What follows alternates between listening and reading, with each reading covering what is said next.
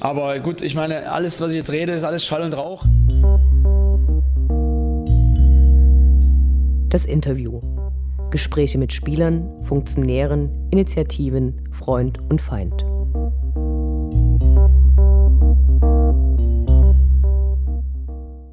Wir sprechen heute mit Uwe Jeckel und Carsten Reisinger, die seit mehr als 40 Jahren Dynamo-Fans sind, zwischen 2001 und 2017 maßgeblich die Faninitiative Zukunft Dynamo mitgestalteten und sich auch aktuell für den Verein engagieren. Schön, dass ihr euch die Zeit nehmt. Hallo. Hallo. Hallo. Ihr kennt euch seit frühester Kindheit. Äh, wie kam das und wie seid ihr zu Dynamo gekommen? Ja, also Carsten und ich, wir haben uns kennengelernt 1973. Wir sind im selben Mietshaus groß geworden in der Dresdner Johannstadt. Und dort waren auch schon viele Kinder und Jugendliche Dynamo begeistert. Ich bin über meine Eltern rangeführt worden, beziehungsweise dann über gemeinsame Kumpels oder Mitschüler. Und ich erinnere mich, 1978 muss das gewesen sein, das Europacup-Spiel gegen Partisan Belgrad dort hatte ich auf jeden Fall schon eine Karte und konnte aber nie, weil ich krank war und war dort übelst sauer und habe die Karte dann einem Mitschüler gegeben. Dynamo hat dann dort auch spannend, grandios auch gewonnen. Und ich denke mal, kurz vorher werden dann so die ersten Oberligaspiele gewesen sein. Aber genau das erste Spiel, daran kann ich mich jetzt nicht mehr erinnern. Ja, ergänzend, also ich bin das erste Mal 73 im Stadion gewesen. Es war gegen Hansa Rostock hatte mein Vater mich mitgenommen. Wir hatten 4-0 gewonnen damals. Und dann gibt es natürlich so ein paar Wissenslücken, an die man sich nicht mehr erinnern kann, also wie das dann genau weiterging. Ich weiß, dass ich unbedingt zu dem Bayern-Spiel mitgehen wollte, damals 73 im Herbst, und das aber nicht durfte, weil es zu spät war. Und ähm, wir hatten das Glück, äh, wir haben das live im Fernsehen gesehen zu Hause mit meiner Mama zusammen.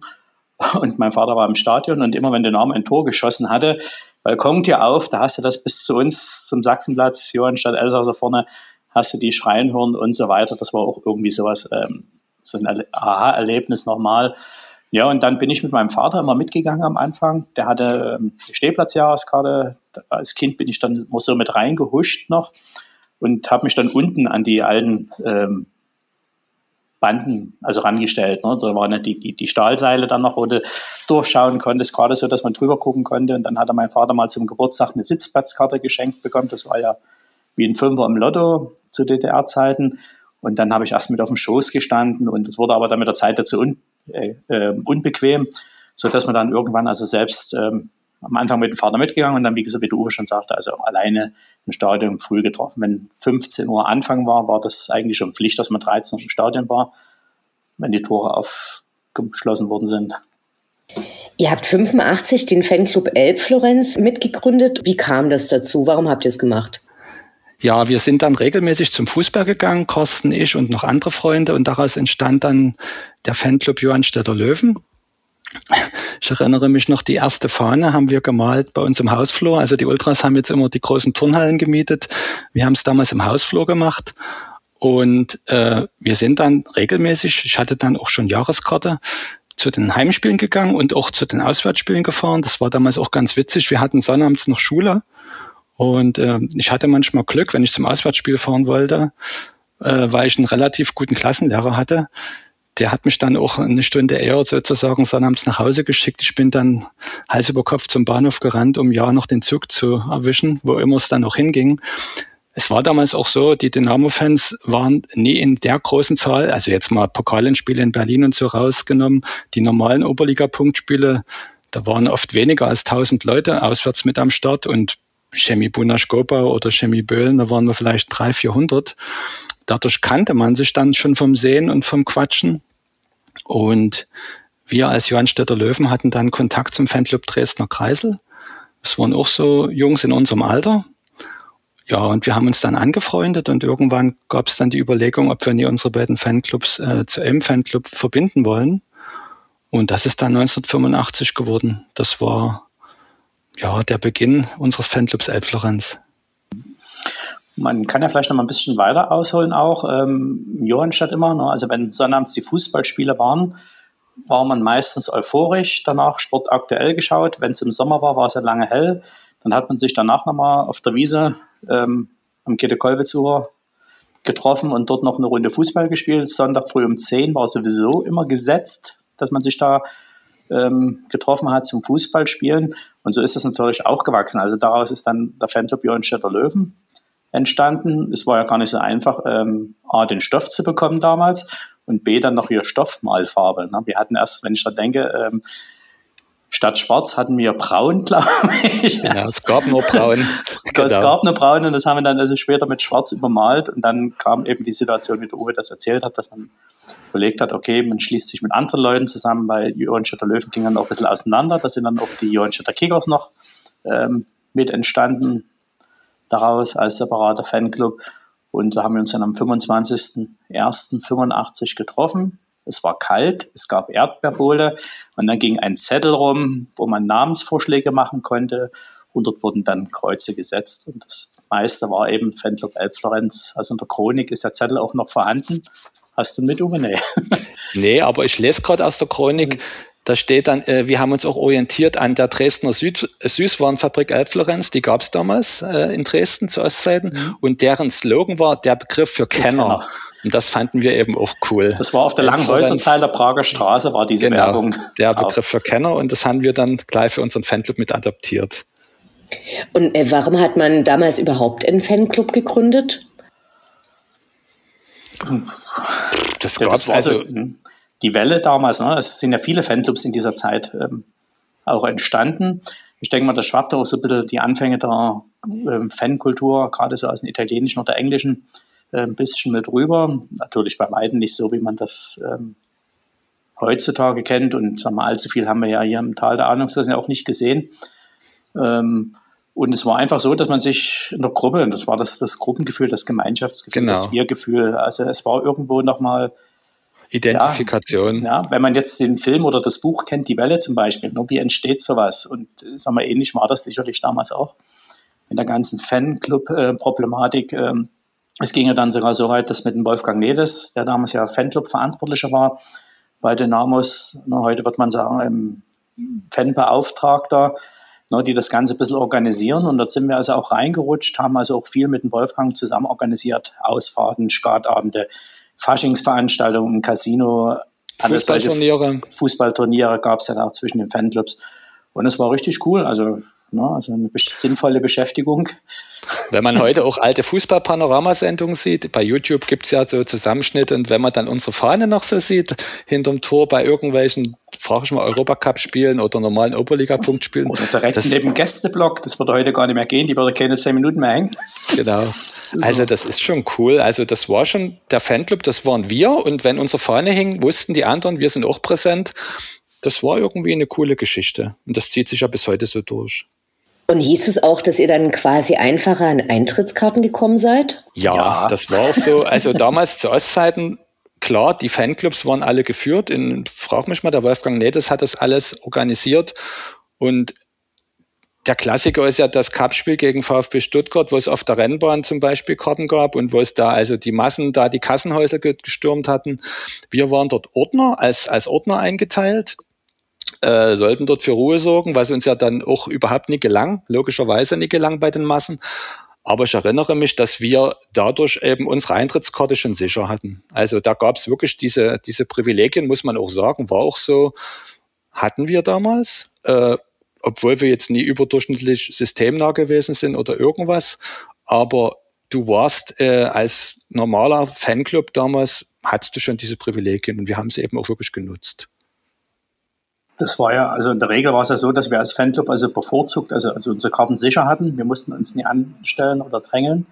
Und dann, es ging ja zeitweise auch so weit, dass wir, also, ich mich daran erinnert, beim Studium Freunde da mitversorgt haben mit Eintrittskarten, ähm, gerade auch bei den Cup-Spielen, wenn es gegen BFC ging, wo es immer rar war, die Karten.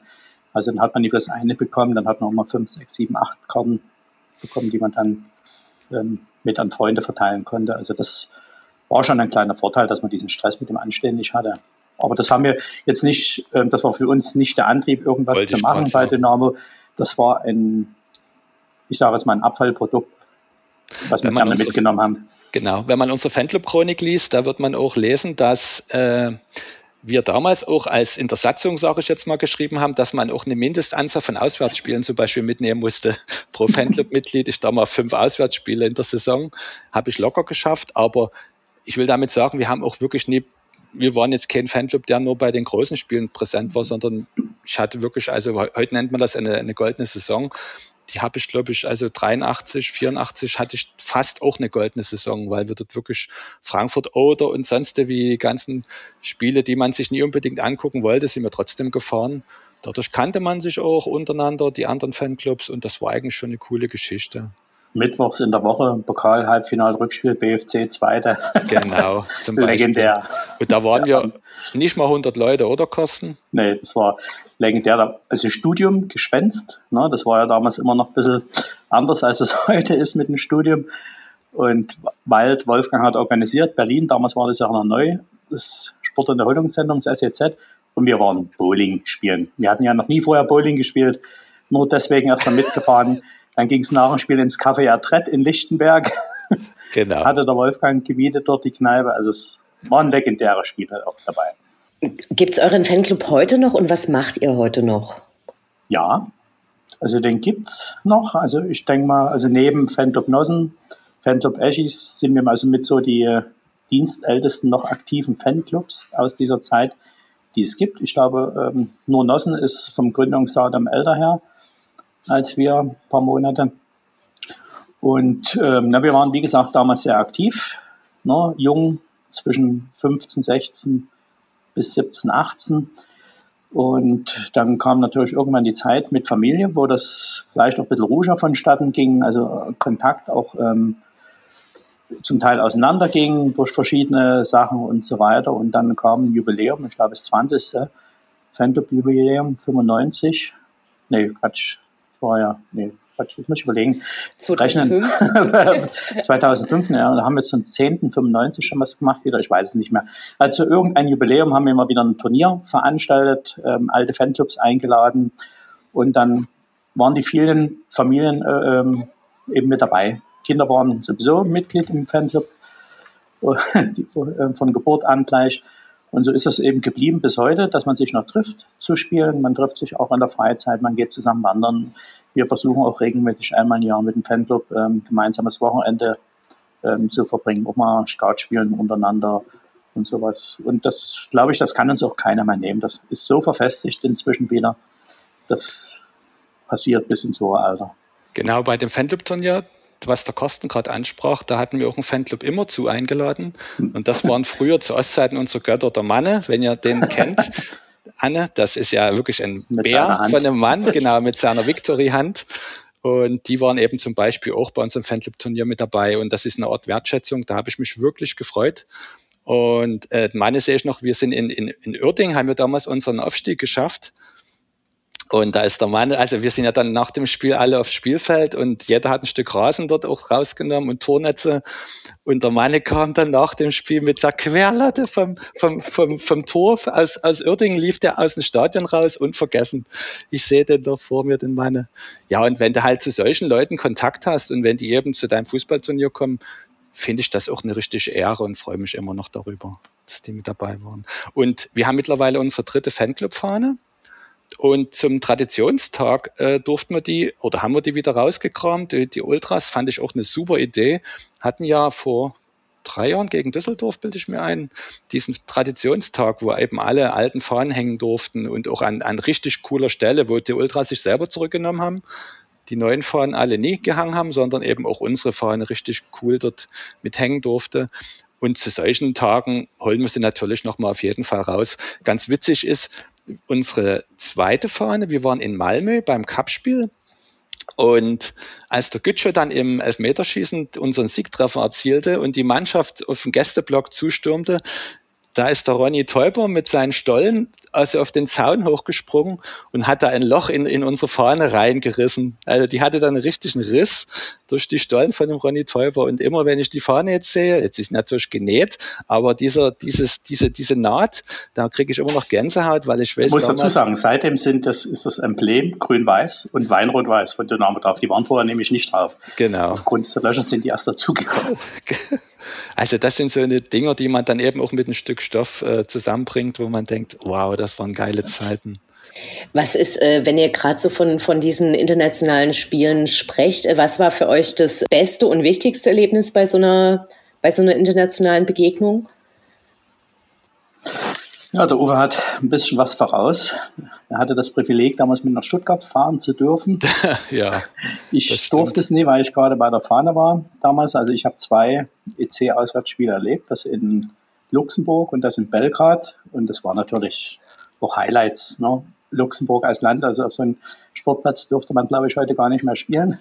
Die waren völlig dort. überfordert. Die, die, die Cops, die waren so nett mit ihren Hüten, weißt du das war, und wir sind dort auf dem Sportplatz und ich sehe das noch vor mir. Das erste, was die gemacht haben, war die, äh, die, die, die DDR-Fahne dort runter zu reißen, weil das war damals eben die Zeit, wo die eben die Leute waren, die wollten in Westen und, und bla und das war dieser Aufbruch und mit alten Ostmief wollten die alle nichts mehr zu, zu tun haben und da sind die dort in das Stadion, weil ich noch die Tore gehen auf und die Fahne wird dort als erstes runtergerissen. Da dachte ich auch, hm, so geht's jetzt los. Und Belgrad spricht natürlich auch für sich. Ne? Da sind ja viele Geschichten schon erzählt und geschrieben dazu. Und gerade jetzt war ja auch wieder der Jahrestag im März. Und naja, das sind so schon ein paar Erinnerungen, die da mit waren. Also das war wirklich krass, was wir dort in Belgrad erlebt haben. Also es war für uns auch völliges Neuland ähm, von dieser Art Aggressivität, die uns dort entgegengesprungen ist. Also dort konnte man wirklich Angst haben ums Leben. Ja, also es war wirklich so, wenn man dann auch im geladenen Lauf einer Pistole schaut von den Polizisten, also das war schon eine äußerst angespannte Stimmung. Und für das Rückspiel gab es nur ein Slogan, wie das damals war, Rache für Belgrad. Also das, ja, wir waren natürlich nicht aktiv dabei damals hier in Dresden. Aha. Wir haben uns total zurückgehalten und ordentlich ich genommen. Wir waren die letzten im Block total nass durch den, durch den Wasserwerfereinsatz. Und ich, ich glaube, unser Fandofahren ist auch die letzte, die, letzte, die, noch, die noch hing. Die noch hing im ja. alten K-Block. Aber äh, wir sind auch, wo wir nach Malmö gefahren sind, haben sich viele auf der Fähre schon die, die Kante ge gegeben. Und also wirklich, die waren schon also Tüten zu gut abgefüllt. Und wir wollen dann in Schweden in unsere Busse wieder rein und da gab es dann richtig Ärger, weil die, die schwedischen Polizei und Grenzer, die hatten dort irgendwelche Personenkontrollen vor, irgendwelche Ausweise wollten die sehen. Und äh, unsere Fans schon gut dabei, wurden dann eben ziemlich off, aufmüpfig. Da kamen dann die ersten mit Maschinenpistolen in den Bus rein. Werde ich auch nie vergessen. Schlagartig waren alle nüchtern. Eine Ruhe im Bus. also da, das, das geht dann ganz schnell. Wenn ihr, wenn ihr so nochmal äh, kurz zu DDR-Zeiten so einen Schwenk zurück, wenn ihr da an die Stimmung im Dynamo-Stadion denkt, gibt's da was, was ihr äh, im Gegensatz zu heute, also Corona außen vor, was ihr da vermisst, was damals anders war, wo ihr sagt, es wäre schön, wenn das wieder da wäre? Oder sagt ihr, das ist eben einfach eine Entwicklung, die es überall gibt und so ist auch gut? Na, es, ähm, damals war der Support ja nicht organisiert. Na, es war sehr sag ich mal, auch spielstandsabhängig. Dann war es natürlich auch gegnerabhängig. Ne? Wenn ich dran denke, der alte Fanblock oder Fahnenblock hieß es ja früher auch noch, der G neben der Hornbach-Tribüne war, da stand eine Reihe Polizisten mit Mützen runter und daneben standen die BFCer. Ja, also da gab es keine Trennung dazwischen. Das ging immer hin und her. Da flogen die Fahnenknüppel durch die Gegend, die Polizeihüte durch die Gegend. Da wurde geschoben und geschubst, bis unten die Bande umkippte. Und und solche Geschichten. Also das war ja einfach unorganisierter Support. Das ist schon ein bisschen anders als heute. Und ähm, manchmal ist es auch anstrengend, gerade sagen wir auch für unser Alter, ähm, immer Stimmung mitzumachen, wenn das Spiel scheiße läuft. Ja, also das, da guckt man schon ein bisschen, also dann manchmal hilft es, noch ein bisschen Stimmung zu machen, um nach vorn zu peitschen, sicherlich, ne, wenn ich an das 8-1 in Köln denke ja, Galgenhumor, der dann auch dort eine Rolle spielte. Das war eines ja. der geilsten Auswärtsspiele ever, die 8-1-Klatsche. Wenn man sich dann selber feiert. Der Ulf war, stand neben uns. Genau. Das war. tiefsten schwarzen Rauch. Und, ich ja. war damals schon ein Pyromane und mit dem Rauch und mit der Pyro, das logischerweise ging erst in den 90er Jahren los, von Italien rübergeschwappt. Ähm, wir hatten zu Ostzeiten, der Kosten erinnert sich auch immer diese kleinen Knaller, diese, wie hießen die? V-Knaller, V-Knaller. Und auf jeden Fall, äh, da musste man, also wenn du zwei Schachteln V-Knaller zu Silvester bekommen hast, warst du schon der große Chef. Und ich habe dann immer mein, meinen Eltern eine Schachtel Knaller äh, ab, abgegeben, gesagt, bitte, bitte äh, verwahrt die mal, ich brauche die später noch wegen Fußball. Wenn ich die jetzt noch beide habt, ich, ich knall das alles weg. Denn ich erinnere mich, ich hatte die Knaller dann mit, mit im Stadion und es gab eigentlich kein Spiel, wo es nie irgendwie dort mal gerumst hat, dort mal knallernd hat. Das war, damals ganz normal, neben diesen Eisenbahntröten, diesen drei, Dreiklangtröten, Knaller gab es da auch immer und überall. Also das war auch, wenn du jetzt Auswärtsspiel, wenn du da auf dem Bahnhof ankamst, das rumste an jeder Ecke. Das war früher ganz normal. Also das ist, das war überhaupt das, ich weiß gar nicht, wann das dann hier so anfing, wo dann bei jedem Böller, oh Gott, und da muss gleich das Spiel abgebrochen werden. Das war früher in dem Umgang her lockerer legendär ist ja auch mal, wenn du in Leipzig in den Hauptbahnhof eingefahren bist, ne? Kopfbahnhof. Ja. Das schallte ja dort gigantisch, das war, oder Berlin Ostbahnhof. Genau. In Chemnitz musstest du auch immer am Bahnhof durch den Tunnel, das schepperte jedes Mal. Also klar, und die Ultras, diese organisierte Stimmung, gerade was der Carsten sagte, bei Spielen, wo es nie so läuft, da war früher wahrscheinlich Totenstille im Stadion. Ich erinnere mich gar nicht so daran, weil jeder brüllte dort mit und, und irgendwie aus jeder Ecke fing mal irgendein Lied an. Es war halt von der Kultur her ganz anders getragen. War auch schön gewesen, aber ja, jedes hat seine Zeit. Ähm, Gab es so zu Nachwendezeiten für euch mal, ähm, na, wie so ein Bruch? Also man hat ja von, von vielen gehört, die dann gesagt haben, uns hat ein Fußball nicht mehr interessiert, wir haben erst mal was anderes gemacht. Oder war das für euch nicht so und ihr seid einfach durchgängig dabei geblieben? Also eigentlich gab es keinen Bruch. Ja, also man, man, hat ja viele Möglichkeiten, A, nun zu reisen oder mitzufahren, was ja vorher nicht so war, gerade mit den Cup-Spielen, was ja noch war, ähm, wo wir dann auswärts reisen durften. Das war schon ein Grund, dabei zu bleiben. Dann kam sicherlich die Familie mal dazwischen, wo man vielleicht etwas kürzer getreten ist. Der eine mehr, der andere weniger. Aber eigentlich durchgängig dabei geblieben und so. Bei mir, ich bin auch durchgängig dabei geblieben. Das war gar keine Frage. Also irgendwo habe ich da auch nie Luft dran gelassen. Meine damaligen Freundinnen wussten, wenn die mich kriegen, ist Fußball immer erste Stelle. Und das äh, hat sich auch bis heute so durchgezogen. Damalige Freundinnen. ja, aber ich habe gerade mal so ein bisschen rumgestolpert, ne? gerade diese Cup-Spiele gegen Malmö, da waren ja auch bloß hier 10.000 Leute und in auswärts in Malmö waren 7.000 insgesamt nur. Das war damals ein Bruch in der Dresdner Fußballszene und das war das ging dann erst so peu à peu wieder hoch. Da bin ich unseren Ultras auch dankbar, dass die so eine Jugendkultur dort in Dresden auch äh, etabliert haben, wo man sagen kann, erst durch die Geschichte sind dann mehr Jugendliche wieder zum Fußball rangeführt worden, weil ich erinnere mich gegen, gegen äh, Sondershausen war das, glaube ich, ne, wo so wenig, 700, 800, das war damals 900 und. 900 und das war, das war jetzt der, der, absolute Tiefpunkt, aber normalerweise kamen ja dann eben auch bloß 4.000, 5.000 Zuschauer zu solchen Spielen. Chemie Felden oder wer da alles kam. Und der Knackpunkt, also, also die richtige Wende für mich kam dann eigentlich wieder äh, mit dem Aufstieg von der vierten in die dritte Liga. Ne? Wenn ich an das Spiel gegen Neumünster denke, ähm, ist ja auch legendär, da gibt es ja auch diese ähm, Berichte, ich weiß gar die ähm, Reportagen dort gemacht hat. 17.000 waren offiziell zugelassen wer das Stadion kennt aus DDR-Zeiten, also dort waren weit über 30.000 drin. Also ich hatte eine Sitzplatzkarte damals für das Spiel ergattert und habe nur auf den Treppen gesessen, weil mein Platz belegt alles schon war, keine Chance gehabt dort. Also das war Wahnsinn. Die, die Pokalspiele in Plauen zum Beispiel waren legendär. Also was da immer losging, das war also richtiges Happening. Also die Massen, die dort mitgefahren sind, das war dann richtig cool gewesen. Oder ich glaube, Grimmer hatten wir unser erstes Drittligaspiel, wo wir von der ersten in die dritte Liga runter sind. Ging es, glaube ich, zum Motor Grimmer. Da waren auch gefühlte 3000 Dresdner mit. Das war dann eigentlich schon wieder, man dachte ein Jahr dritte Liga, man tingelt ein bisschen über die Dörfer, hey, und dann geht's wieder aufwärts. Das war eben leider nicht so gewesen. Okay, ihr habt 2001 die Initiative Zukunft Dynamo mitbegründet.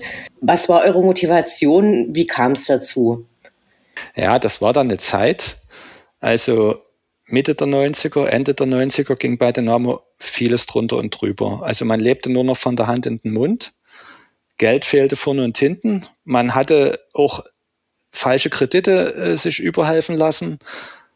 Da sind Sachen gelaufen im Hintergrund ganz, ganz schlimm. Und der Nachwuchs spielte dann überhaupt keine Rolle mehr. Also das war, die ganze Scouting-Abteilung war runtergefahren. Wir hatten uns auch bei den Clubs im Umland völlig unbeliebt gemacht, äh, weil wir eben wirklich in der ersten Zeit so aufgetreten sind, immer noch, wir sind Dynamo, wir sind DDR-Meister gewesen, Europacup und ihr seid hier Striesen und äh, so weiter und so fort. Dieser Nachwuchs, der versiegte dann ganz schnell und wir haben dann auch gemerkt, äh, dass da das Geld fehlte und man keine fertigen Spieler kaufen konnte irgendwoher, musste man sich zwangsläufig auf einen eigenen Nachwuchs zurückbesinnen. Und da haben wir dann angefangen, ja, wir waren damals drei Leute. Wir haben gesagt, wir müssen hier irgendwas tun und haben eben wirklich die Gründung Zukunft Dynamo e.V. Äh, da waren dann so 10, 15 Leute, die zuerst so die, die erste Garde, die ersten Mitstreiter waren. Ähm, und haben dann auch angefangen, über verschiedene Initiativen dort Geld einzuwerben. Da gibt es so einige Sachen, die wir gemacht haben, wo wir dann auch äh, auf unsere, sage ich mal, heute sagt man Vernetzung zurückgreifen konnte. Wir kannten eben damals Fans, die eben auch sehr bereit waren, uns nie bloß finanzielle Unterstützung zu, äh, zu geben, sondern wir hatten zum Beispiel in der Schauburg, wir konnten die Schauburg mieten, hatten dort unsere erste historische Filmnacht. Da haben wir so alte Europacup-Filmchen gezeigt, über Jens Genschmer zum Beispiel, der hat uns dort sehr geholfen, der Zimmermann Gerd ist, hat damals durch, durch den Abend geführt, da waren viele ehemalige Spieler mit dabei und da wurde eben sozusagen äh, alte Ansatzungsplakate, alte Schals und so weiter wurden dort versteigert. Der Holm Göldner, der der ersten Ultra-Generation angehörte, hat uns damals eine riesen Fahne gemalt, die wir an die Schauburg hängen durften wo sonst immer die Filmplakate hingen, durften wir eben unsere Fahne dorthin hängen. Das war eben für mich als Dresdner, der auch immer in der Schauburg war, war das mal was ganz Besonderes, dass wir die Schauburg gemietet haben, so eine Sachen. Oder wir haben in der Straße E im Industriegelände ein, ein, ein Benefizkonzert gemacht mit drei Bands, unter anderem mit äh, Dolly D, die ja damals auch sehr bekannt waren und in der Fanszene ein großes Standing hatten und haben. Da waren ja auch 600, 700 Leute da. Also wir haben da schon versucht, über so eine Sachen auch äh, Geld einzuwerben. Haben zum Beispiel diese Giraffen, da haben wir jemand gehabt, der hatte da richtig Ahnung und der hatte da auch Kontakte zu so einer kleinen Metallbaufirma. Da haben wir über 300 Stück von diesen äh, äh, Flutlichtmasten nachgebaut in kleiner Form. Und die sind ja auch dann weg, weggegangen wie, wie warme Semmeln, haben die Leute sich auf ihre Schreibtische gestellt, fanden das alle cool. Und über die Sachen zusammen haben wir dann so um die 200.000 Euro insgesamt dann an Geldern eingeworben. Wie, wie war damals das, das Verhält, euer Verhältnis zum Verein? Also habt, habt ihr mit denen dann eng zusammengearbeitet oder habt ihr einfach das Geld rübergereicht und habt gesagt, hier bitte für den Nachwuchs nehmen oder wie? Also wir haben, wir waren, ja, wir hatten erstmal sehr guten Kontakt zu den damaligen Geschäftsführern, zum Aufsichtsrat und so weiter und so fort.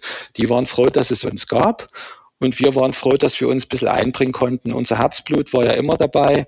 Und äh, das Geld, also wir waren wichtig, wir haben uns auch wichtig gefühlt und äh, das war auch eine richtig, eine richtig Auf Aufbruchsstimmung, will ich mal sagen. Und wir haben immer darauf geachtet, was mit dem Geld passiert, weil es gab damals eben auch riesige Löcher und wir wollten auf keinen Fall, dass unser zweckgebundenes, eingeworbenes Geld für den Nachwuchs in die, in die erste Mannschaft geht oder irgendwo anders hingeht, um irgendwelche Schulden. Da gab es dann auch von der, von der, von der Krankenkasse, von der Spielergewerkschaft, sonst wie alle haben da, also es, äh, das Dresdner Finanzamt stand auf der Matte und das wollten wir aber nie, dass die Gelder dafür genommen werden. Wir wollten unbedingt, dass es zweckgebunden in den Nachwuchs geht, dass man da Tippel-Tappel-Tor wieder eigene Spieler, äh, eigene Mannschaften entwickelt und das war uns ganz wichtig und das wussten, wussten die von, von Dynamo auch. Wir hatten im Volker Köster auch jemand, der uns da voll mit äh, äh, unterstützt hat und wir waren dann wirklich auch so oder hatten so ein gutes Standing im Verein, dass wir dann auch immer nachvollziehen konnten, was mit den Geldern genau passiert. Ja, ganz so einfach war es vielleicht doch nicht. Ähm, sagen wir, das Geld, also nachvollziehen konnte man das, was wir gemacht hatten. Ja, also nachvollziehbar war in den seltensten Fällen, was der Verein für Nachwuchs ausgegeben hat. Ja, dort wurde Geld also immer hin und her geschoben, jongliert. Um den Spielbetrieb erste Mannschaft abzusichern, wurde dort was weggenommen, obwohl es auf dem Papier da war und so weiter, wo wir uns auch manchmal gefragt haben als Förderverein, ähm, wie kann das sein? Auf, auf der Liste stehen, sage ich jetzt mal, 500.000 für Nachwuchs, aber es fehlt an Klopapier, es fehlt an Klobürsten, es fehlt an Fernseher, es fehlt an Schränken und so weiter. Wo wir uns auch immer ein bisschen eingefordert haben, dort ähm, mal das Nachwuchsbudget offenzulegen. Auch bei verschiedenen Leitern im Nachwuchszentrum ähm, sind ja viele, wir haben viele kommen und gehen sehen. Und das ist eigentlich erst in den letzten Jahren, sagen wir, äußerst konstant geworden, diese Arbeit. Vielleicht auch seit ähm, Jan Seifert dabei ist, zusammen mit dem Christian Knoll. Es hat also eine richtig gute strukturelle Arbeit eingezogen, sowohl was das Sportliche als auch was das Finanzielle betrifft. Und das, denke ich mal, ist auch auf der Geschäftsstelle hoch anerkannt. Und man sieht es ja auch immer wieder, wenn man so die Budgetzahlen sieht, dass man also versucht, dem Nachwuchs also auch das zuzukommen oder zukommen zu lassen, was er braucht, um das Niveau zu halten. Ja, das ist ja, denke ich mal, auch das große Spagat, gerade jetzt in der Situation oder auch durch den Abstieg in die dritte Liga wieder. Ähm, wo kürzt man? Ja, also, dass der Nachwuchs sicherlich auch ähm, Einsparpotenzial suchen muss in dieser Situation, ist logisch, aber im Großen und Ganzen hat er eben doch sein Budget zur Verfügung. Und das ist eben auch eine Voraussetzung, vielleicht dann mal für die Zukunft wieder ähm, doch noch mehr eigene Spieler oben mit in die erste Mannschaft zu bringen. Würdet ihr sagen, dass die Initiative sich dann wegen eurem Erfolg und dem Erfolg des Vereins überlebt habt und habt ihr euch deshalb aufgelöst oder? Ja, das war dann so, die Spendenbereitschaft ließ dann nach, logischerweise. Die Leute waren dann auch satt und äh, der Fluch des Erfolges, so will ich es mal nennen, kam dann natürlich äh, auch noch dazu. Das heißt, uns ging es dann finanziell auch besser. Wir hatten dann ein paar Jahre in der zweiten Liga auch. Die Fernsehgelder sind angestiegen und äh, es war dann der Zeitpunkt, den wir auch immer wollten, dass Dynamo finanziell auf eigenen Füßen im Nachwuchsbereich auch steht, war das auch dann, was der Carsten sagte. Dieses Budget im Nachwuchs war dann da und das gab es dann auch wirklich. Und die jeweiligen Nachwuchsleiter konnten darauf auch zugreifen. Wir haben dann immer noch mal aufgepasst. Gab ja dann zum Beispiel die Initiative, dass es im, also dass das Geld vom, vom Stadionheft dann zum Beispiel auch in Nachwuchs fließt. Von, von den Mitgliedsbeiträgen fließt ein Teil in Nachwuchs direkt. Und das waren eben auch Sachen, die dann immer über die Jahre ordentlich gelaufen sind so dass wir dann gesagt haben, wir hatten uns damals äh, in dem Zeitpunkt ge gegründet, wo wir wirklich, wie der Carsten auch sagte, vom Staubsauger übers Toilettenpapier und über die erste Küche, die wir im Nachwuchsleistungszentrum mitfinanziert haben. Hand in Mund leben war dann die Jahre später nicht mehr so äh, nötig. Das war dann so, dass wir wirklich also den Nachwuchs auf eigenen Beinen stehen sehen haben. Und von daher unseren Verein gab es nie als zum, zum Selbstzweck oder zur Selbstbeweihräucherung. Wir hatten dann schon wirklich lange überlegt und hatten dann auch äh, noch einen Rest, eine Restsumme auf dem Konto, die wir dann auch noch einen Nachwuchs zur Verfügung gestellt haben und gesagt haben, jetzt ist ein guter Zeitpunkt, nach 17 Jahren aufzuhören. Vielleicht noch, auch noch zwei Aspekte. Ähm, wir waren natürlich als sehr zuverlässiger Partner auch bekannt. Ja, also auch bei Spendern, bei Sponsoren und so weiter. Und es gab auch viele, die gesagt haben, wir machen das oder wickeln das Geschäft über Zukunft Dynamo ab. Na, da haben die, sag ich mal, ähm, Dank auch nochmal an Jörg Kühnel vor allen Dingen als Finanzchef. Ähm, er hat dort viel aushalten müssen und ähm, war sehr fleißig. War eine Woche später spätestens die Spendenquittung da oder sonst was. Oder die haben auch gesagt, wir wollen eine Spende, sag ich mal, für die E1 Nachwuchsmannschaft mannschaftsgebunden. Über uns war das kein Problem. Mit dem Verein war das auch bilanztechnisch nicht ganz so einfach zu sagen. Ne? Wurde das anders verbucht und so weiter. Ähm, dadurch ist natürlich auch viel über uns gegangen in der Richtung, ähm, was das Ganze betrifft. Und dann gab es natürlich auch eine Zeit, wo es Dynamo schlecht ging, ähm, wo viel über Versteigerung und ähnliches Veranstaltungen gelaufen ist. Und da haben sich verschiedene Initiativen auch gegenseitig das Wasser abgegraben. Ne? Also gerade dann damals auch ähm, der Ronny Nitsche mit seiner Schuldentilgung und, und so weiter, ähm, aller Ehren wert. Aber für uns war es natürlich auch ein bisschen, fehlte das Wasser dann. Ne? Ich kann nicht noch eine Versteigerung machen, jede Woche was, das, ähm, das tritt sich dann noch irgendwann tot, die ganze Geschichte. Und dann war eben irgendwann der Zeitpunkt auch da, weil ähm, man war nicht amtsmüde, aber es waren auch immer weniger, die wirklich aktiv ähm, was mitgemacht haben. Zum Schluss waren wir vielleicht noch zu dritt, zu viert vielleicht noch fünf, ähm, die aktiv ein bisschen was gemacht haben. Und da haben wir gesagt, okay, das ist der Zeitpunkt da. Und ich denke mal, es gab auch einen ordentlichen Abschluss. Und der Verein hat das, denke ich mal, auch auf der Mitgliederversammlung damals ähm, gewürdigt nochmal das Ganze, was man sagt, okay, man kann den sauberen ähm, Schlussstrich ähm, ziehen, was aber nicht heißt, äh, dass die Sache ganz tot ist. Ja, es gibt immer noch Überlegungen ähm, für die Zukunft, einen Förderverein trotzdem ins Leben zu rufen, eben für bestimmte Sachen. Ja, also ne, wir haben auch versucht, die Ulf Kürsten Stiftung zum Beispiel, ne, ist auch sowas, was die sehr viel für den Nachwuchs tun, aber natürlich auch parallel neben uns gelaufen sind. Wir haben auch viel mit denen zusammen gemacht. Ne, man hat sich auch gegenseitig unterstützt, aber es ist trotzdem das gleiche Ziel, mehr oder weniger gewesen, Unterstützung des Nachwuchs. Und das wäre vielleicht auch noch ein Wunsch von uns, den wir so haben, dass es Leute gibt. Wir würden uns auch gerne mit einbringen, dass man vielleicht nochmal einen Förderverein oder wie auch immer, wie es dann heißt, ähm, ins Leben ruft, ähm, wo sich die ganzen Kräfte, die es gibt, ähm, bündeln und dann also auch gezielt dort nochmal in den Nachwuchs rein investieren können. Eine geile Aktion war auch 2003 wo wir die Aktion Brustsponsor mit ins Leben gerufen haben und begleitet haben. Da erinnere ich mich auch immer noch dran. Da ist so viel Herzblut in die Aktion mit reingeflossen und die Trikots sind uns ja dann aus den Händen gerissen worden. Das fand ich damals so eine geile Aktion und ich überlege, wir haben dann 150.000 Euro über die Aktion reinbekommen, die auch damals sehr, sehr, sehr wichtig gewesen sind, die uns auch bundesweit Medieninteresse gebracht haben. Und das war auch eine geile Aktion. Aber man muss jetzt sagen, aber, aber, Ne? Das, also es war ja so, dass das Geld in erster Linie für die erste Mannschaft war, zum Aufrechterhalten, Spielbetrieb und so weiter.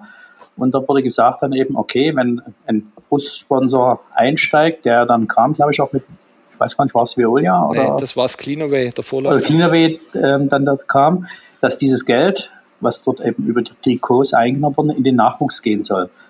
Und das hat in meiner Erkenntnis eigentlich nie so richtig stattgefunden. Also irgendwo verpuffte das dann oder kam nicht an der Stelle also so richtig an. Und das war auch für uns auch nochmal zu sagen, okay, wir passen also sehr auf, was mit dem Geld passiert und schicken das eins zu eins, also auch projektgebunden und so weiter in den Nachwuchs.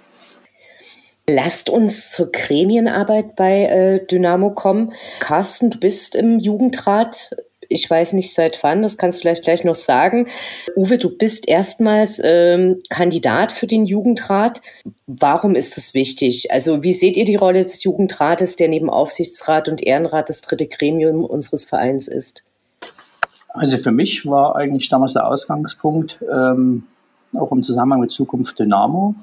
Wir als Verein hatten ja wenig Mitspracherecht, äh, was den Verein Nachwuchs betrifft, ja, die, die Nachwuchsarbeit ähm, sich dort verstärkt mit einzubringen. Wir haben auch versucht, ähm, als Verein Zukunft Dynamo irgendwie in Sitzung oder sowas mit teilzunehmen, aber das ging satzungsmäßig alles so nicht. Und das war für mich dann also auch der Punkt zu sagen, okay, ähm, in meiner Funktion als Mitglied bei Zukunft Dynamo kandidiere ich für den Jugendrat, bin dann als Nachrückekandidat reingekommen, inzwischen Vorsitzender vom Jugendrat wo man das Ganze also auch sehr aktiv mitgestalten kann. Und über die Jahre hat man natürlich auch sehr viel Einblick, einmal von außen bekommen, jetzt auch verstärkt, also auch von innen, aus dem Verein heraus das Ganze beobachten kann.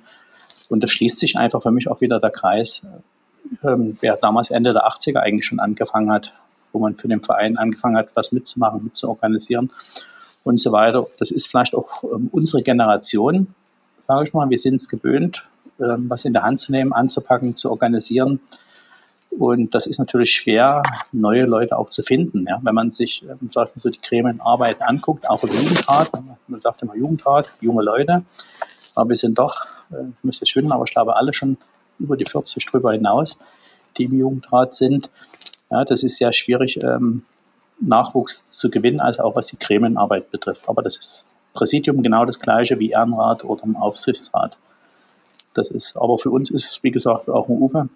Ich habe mich nun überzeugt, nach, ähm, mit zu kandidieren, nachdem er also auch viele, viele Jahre gerade über Zukunft Dynamo schon was im Nachwuchs ähm, mitgeleistet hat, ähm, für diese Arbeit zu gewinnen. Hat er sich glücklicherweise bereit erklärt, ähm, zu, zu kandidieren und also ich kann mir das auch sehr gut vorstellen, mit ihm dort nicht nur einfach die Zeit abzusitzen, sondern vielleicht auch noch das eine oder andere zu bewegen.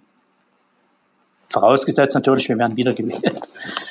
Genau. Das Feuer ist noch da, auch bei mir und äh, das ist mir eine Ehre und ich würde eben gern sozusagen meine Kraft und mein, mein Netzwerk oder meine Erfahrung dort mit einbringen und äh, mich würde das doch sehr reizen, den Kandidaten, die dort auch äh, zur, zur Wahl stellen, eben mich dort mit dazuzusetzen und zu sagen, hier, ich biete mich an und wer will, kann mich gerne wählen und ich bringe mich dann auch hundertprozentig ein im Jugendrat und sicherlich ist das heute ein ganz anderes Arbeiten im Jugendrat als früher. Ich erinnere mich noch, wo wir die erste Küche bauen lassen haben im Nachwuchsleistungszentrum. Und nach einem Jahr waren wir dann wieder im Nachwuchsleistungszentrum. Ich habe die Küche gesehen.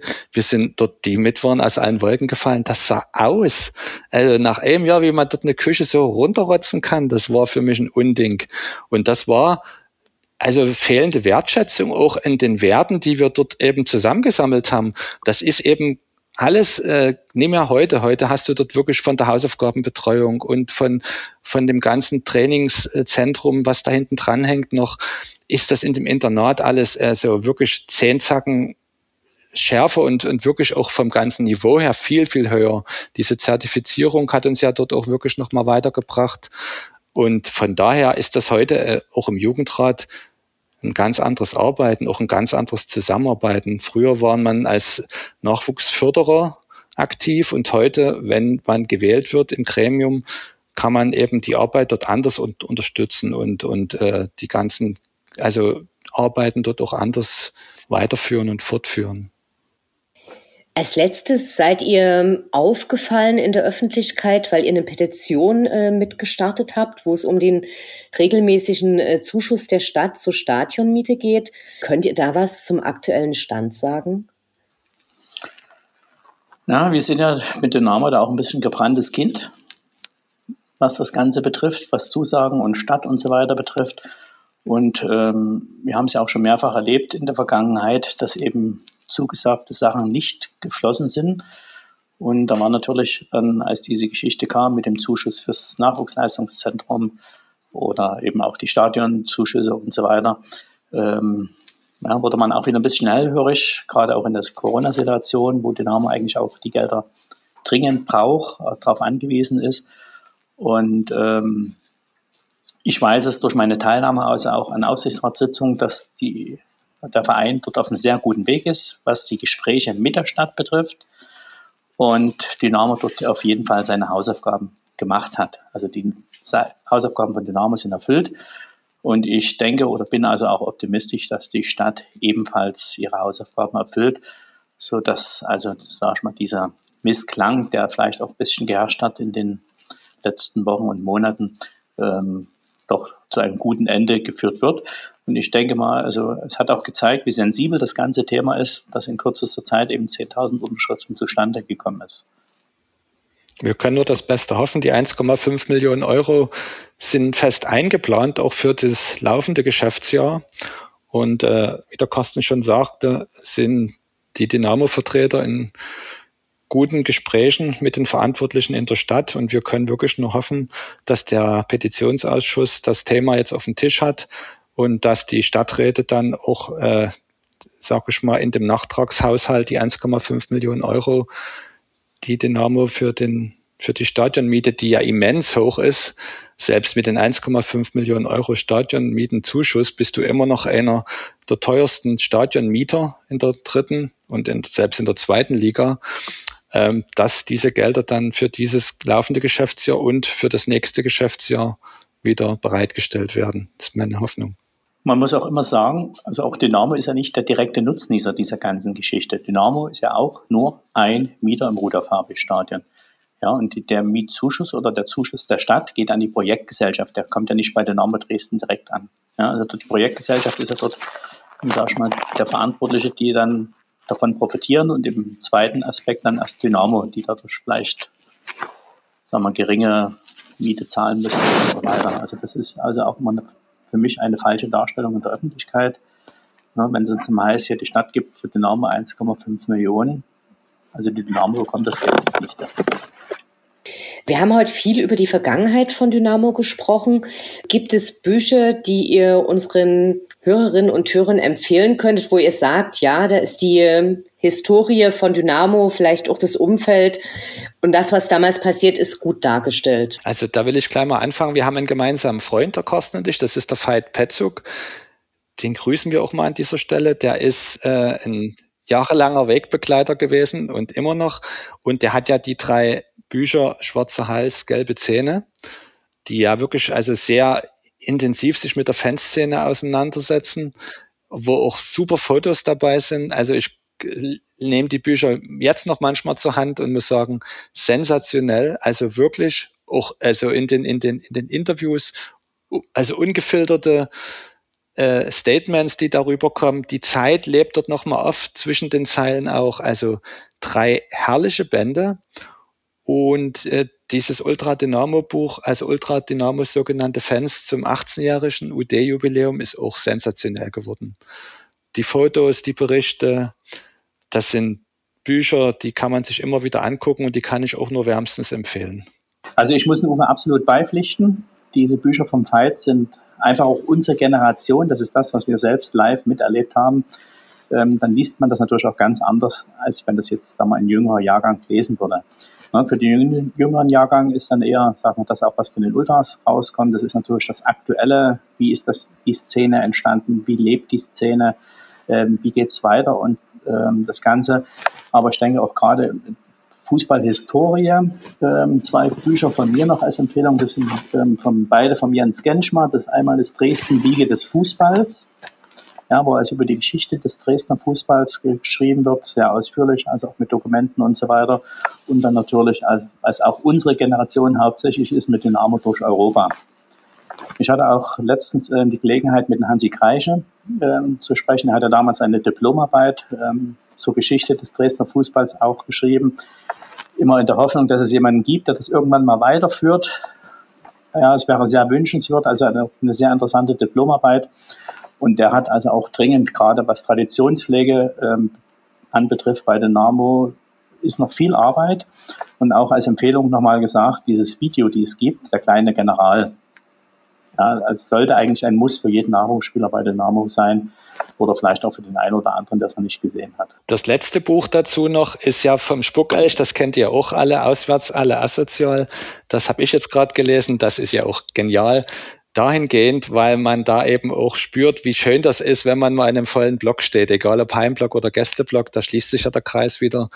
Wir können nur hoffen, dass es eben in nach Corona-Zeiten sich dann dort wieder so hingehend entwickelt, wie es auch mal gewesen ist, gerade im Dynamo-Stadion, im Rudolf-Habel-Stadion, dass da wieder volle Blöcke, Riesenstimmung äh, und dann eben dadurch bedingt auch super Spiele dann wieder stattfinden können. Vielen Dank für eure Geschichten und ähm, danke für euer Engagement und äh, wir sehen uns hoffentlich bald im Stadion. Sehr gern. Vielen Dank. Danke für die Möglichkeit.